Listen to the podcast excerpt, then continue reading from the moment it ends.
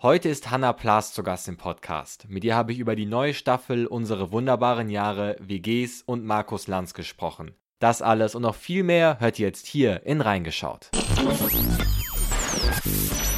Mein Name ist Mark Linden und das hier ist Reingeschaut. Schön, dass ihr mit dabei seid. Mein Gast ist heute Schauspielerin Hannah Plas, die in der zweiten Staffel von Unsere wunderbaren Jahre zu sehen ist.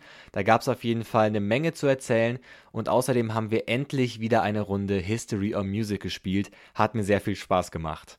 Worum es in der Serie geht, das erzähle ich euch gleich. Als erstes schauen wir kurz auf die Karriere von Hannah. 2012 stand sie für den ZDF-Film Jeder Tag zählt das erste Mal vor der Kamera. Ein Jahr später war sie im Kinodrama Hirngespinster zu sehen. Darauf folgten Rollen in Serien wie Morden im Norden und Soko Wismar. Zeitgleich stand Hannah auf der Bühne und spielte Theater. 2018 übernahm sie sogar das erste Mal Regie für ein Stück. 2020 war sie in der Hauptrolle der Nicole Pütz in der gefeierten Sat1 Comedy-Serie Think Big zu sehen. Ein Jahr später übernahm sie Rollen in den Serien Acht Zeugen und Faking Hitler, bevor sie letztes Jahr im ARD-Zweiteiler Alice spielte. Neben Film, Fernsehen und Theater ist Hannah auch musikalisch unterwegs. 2022 veröffentlichte sie mit On Track ihre erste Solo-EP. Und jetzt spielt sie Regina Vielhaber, die Frau des Bürgermeisters, in der zweiten Staffel Unsere wunderbaren Jahre. Die neuen Folgen der Serie führen uns wieder in die kleine Stadt Altena, dieses Mal während der späten 60er Jahre. Das Stahlwerk der Familie Wolf, der wichtigste Arbeitgeber der Stadt, wird von Christel Wolf mit eiserner Hand geführt. Während sie sich mit Themen wie Konkurrenzkampf und Gastarbeit beschäftigt, tobt in ihrer Familie ein heftiger Generationenkonflikt. Vorne mit dabei ist die Enkel Winne, der die Art seiner Eltern und Großeltern total verachtet und am liebsten in das scheinbar revolutionäre Berlin aufbrechen möchte. Doch auf einmal funkt ihm unter anderem die Liebe dazwischen. In der neuen Lebenswirklichkeit nach dem Zweiten Weltkrieg und den gesellschaftlichen Spannungen der Zeit und des Ortes muss sich auch Regina Vielhaber, gespielt von Hannah, zurechtfinden. Als Frau des Bürgermeisters genießt sie das Leben in Altena, kennt aber auch die Schattenseiten. Hallo Hanna, schön, dass du da bist. Hallo. Wir sprechen gleich über die zweite Staffel Unsere wunderbaren Jahre. Da gibt es so vieles, was ich wissen will. Aber ich würde, um eine gewisse Chronologie zu wahren, äh, mit einer anderen Frage anfangen. Und zwar habe ich gelesen, dass deine erste Berührung ja mit Schauspiel, würde ich sagen, ähm, als Statistin war. Wie kann ich mir das vorstellen und wie hat dich das dann vielleicht zum Schauspiel gebracht? Naja, ich wusste schon vorher, dass ich Schauspielerin werden möchte. Und dann habe ich alle Möglichkeiten, die um mich herum waren, genutzt. Und eine der Möglichkeiten war, in einer Naturbühne, die es da gibt, wo ich groß geworden bin, die Luisenburg-Festspiele, mitzumachen. Also da machen alle Leute allen Alters, die wollen mit und bekommen so Statistenrollen, um diese riesen Naturbühne mit Menschen zu füllen. Und da habe ich äh, meine erste Rolle als Amor in so einem Bauerntheaterstück gespielt. ja, und äh, so schnell kann es gehen. Jetzt bist du in der zweiten Staffel von äh, Unsere wunderbaren Jahre dabei. Und du ja. stößt da jetzt für mich auf den Cast dazu. Macht das eigentlich einen Unterschied, ob man von Anfang an dabei ist oder ob man in der zweiten Staffel einsteigt? Hast du jetzt vielleicht irgendwie mehr Kontext oder weißt mehr, worauf du dich einlässt? Na, es ist schon toll, dass man drei Filme gucken kann, wo ein Strang dieser Familie schon mal erzählt wird, aber meine Figur hat damit ja eigentlich kaum was zu tun.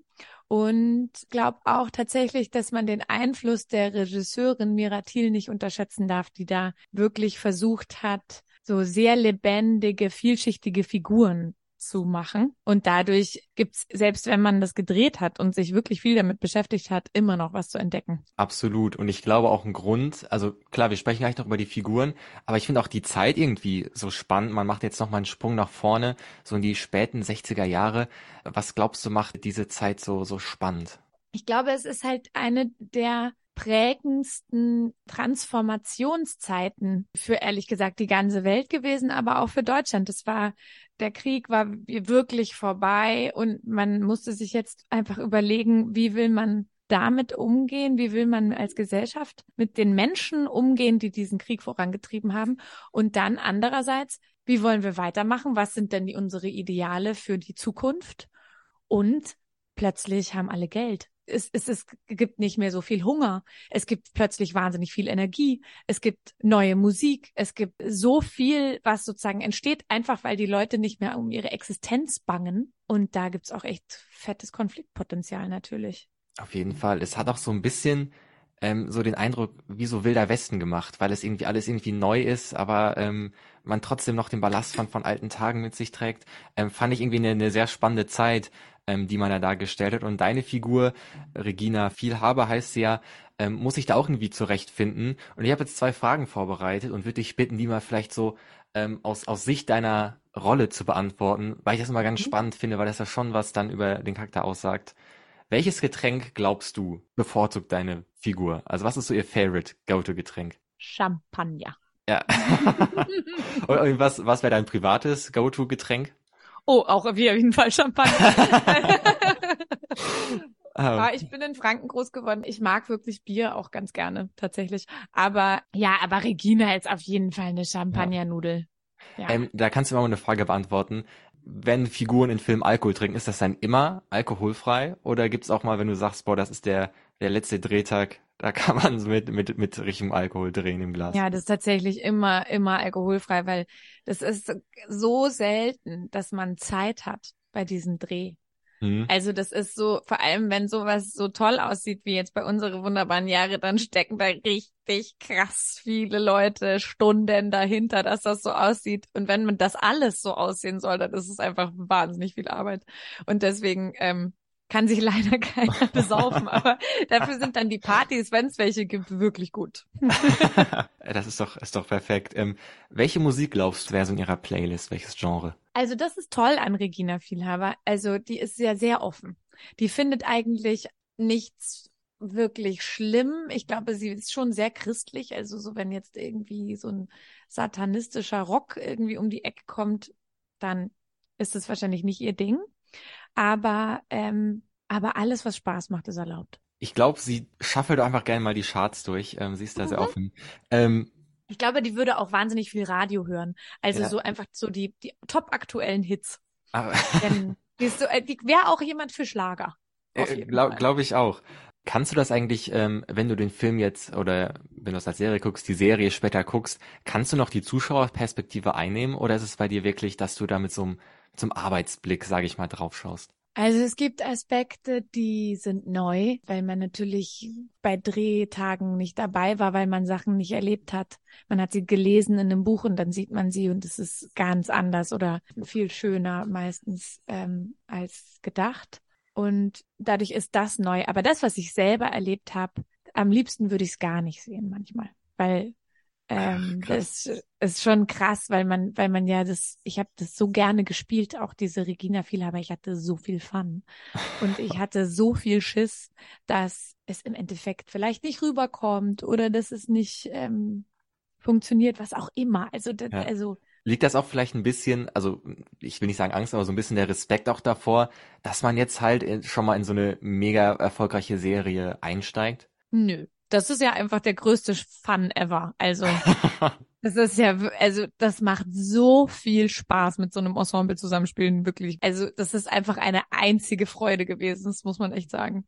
Ja, ja, absolut. Also ich kann dir sagen, ich habe die ersten zwei Folgen schon geguckt und bin wirklich total begeistert. Mhm. Das, das kam auf jeden Fall rüber. Ähm, ich würde noch mal ganz kurz zurück zur Musik gehen. Ähm, und zwar, du bist ja nicht nur Schauspielerin, du machst auch viel Musik.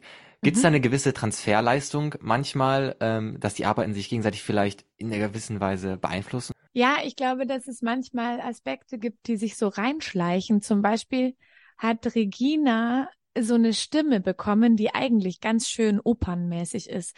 Also die spricht wirklich ganz oft so lolololo, also die hat irgendwie immer so eine so eine halbe Koloratur singt die irgendwie immer vor sich hin.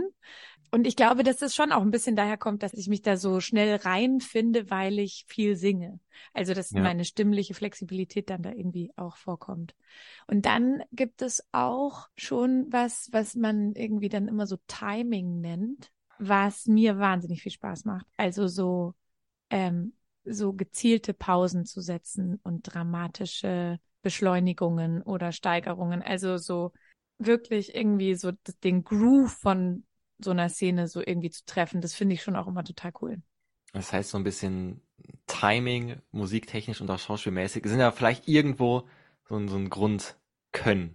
Genau, ich glaube, es ist wirklich was, was man lernen kann. Ja. Und vor allem, wenn man den, wenn man den Fokus darauf richtet, dann wird es wie so eine eigene Ebene. Ist total abgefahren, finde ich. Wir machen jetzt auch was, was abgefahren ist. Wir bringen nämlich die beiden Welten zusammen in einem Spiel, Juh. das wir äh, schon oft hier gespielt haben. Äh, ich glaube letztens mit Jonas Ney, der genau wie du Musik und Schauspiel irgendwie verbindet. Und zwar heißt das History or Music. Ähm, ich nenne jetzt immer ein, ich nenne jetzt immer einen Song und ein, ja, ich sag mal, geschichtliches Ereignis in Anführungszeichen. Und du musst einfach sagen, was war zuerst da?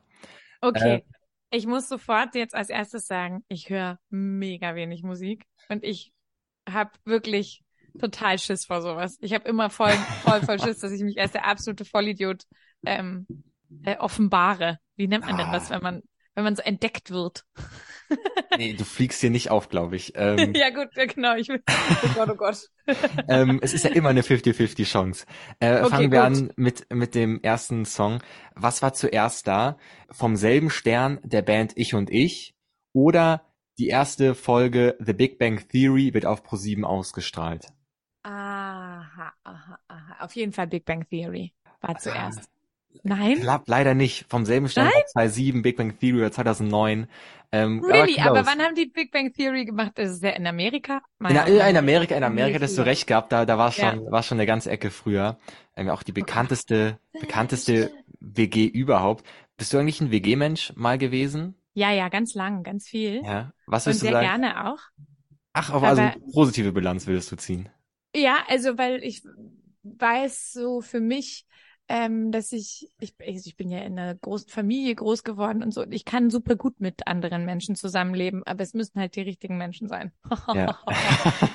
ich, also es ist schon auch eine große Herausforderung, wenn das da irgendwie knirscht. Ja, ist es ist auch immer so ein bisschen, ein bisschen Roulette spielen, finde ich, weil mhm. du so richtig lernst die Leute ja erst, wenn du da ein paar Wochen lebst, kennen. Und dann halt auch näher, als es einem lieb ist, vor allem, wenn man sie nicht leiden kann. Ja, stimmt. Ähm, okay, kommen wir zur nächsten Frage. Der erste iPod kommt auf den Markt oder der Song Baby One More Time von Britney Spears erscheint? Ich glaube, also Britney Spears haben wir doch alle nur auf CD gehabt, oder? Also da gab es doch noch so richtig an jeder Tankstelle einen CD-Ständer, wo man sich neue CDs kaufen konnte. Hit Me Baby One More Time, das war schon einer ihrer ersten Hits auf jeden Fall.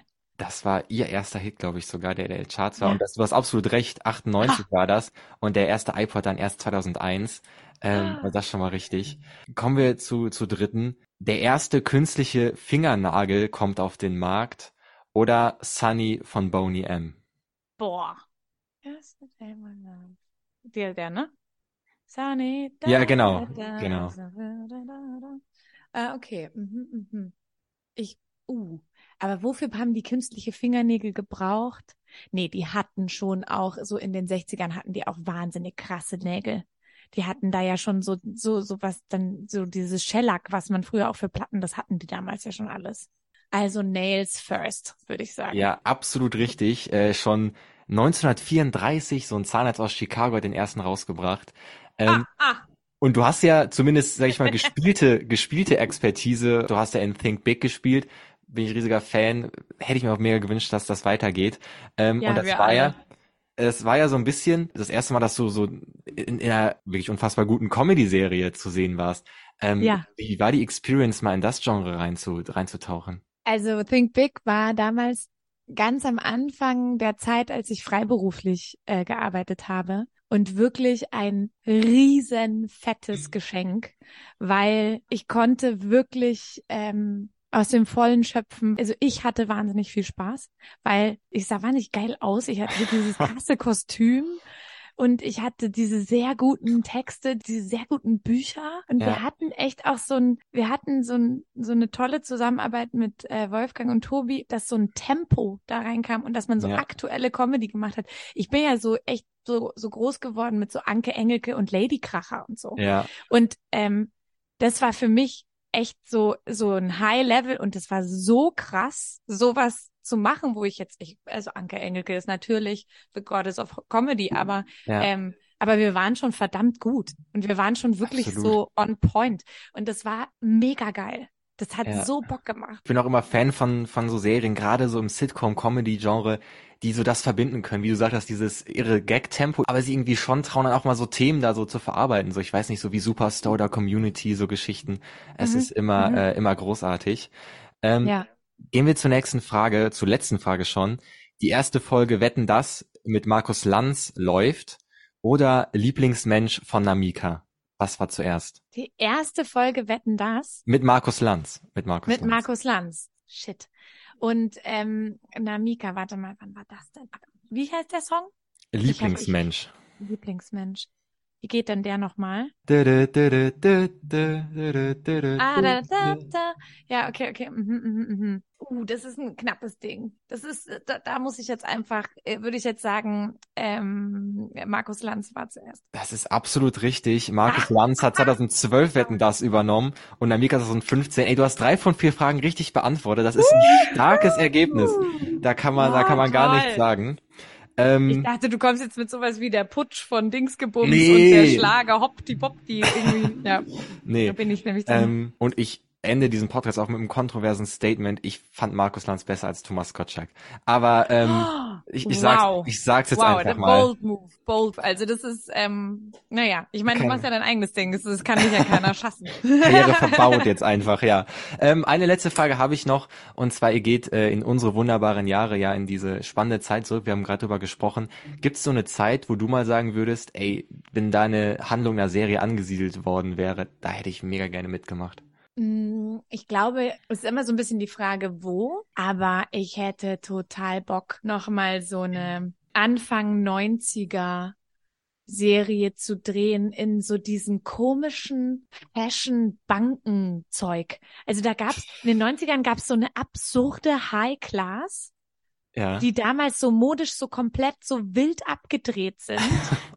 Und dafür, also so Ende 80er, Anfang 90er, die Charakter, die so auch noch so, da gibt's auch einfach so Geschichten von, ähm, bei äh, unsere wunderbaren Jahre bei dem Dreh hat die Maskenbildnerin so fantastische Geschichten aus dieser Zeit erzählt. Ich hätte so Bock, sowas zu drehen. So komplett wild gewordene Leute in Seidenanzügen und Rüschenhemden. Darauf hätte ich richtig Bock. Ja, Ja. absolut, absolut. Auch so die Leute, die dann so mit dem Aufkommen im Internet irgendwie Geld gemacht haben, waren ja auch immer so ganz spannend. So der eine, Ja. der diese Kino-Website hatte, Kim.com oder so, das sind auch ganz Ja. wilde, ganz wilde. Personen irgendwie. Ja, stimmt. Nee, Das, das fände ich auch spannend. Ähm, weil, aber jetzt finde ich erstmal spannend, unsere wunderbaren Jahre zu sehen in der ARD-Mediathek und natürlich im ersten. Hanna, vielen, vielen Dank, dass du heute zu Gast warst. Dankeschön, Dankeschön. Bis bald. Ciao. Ciao.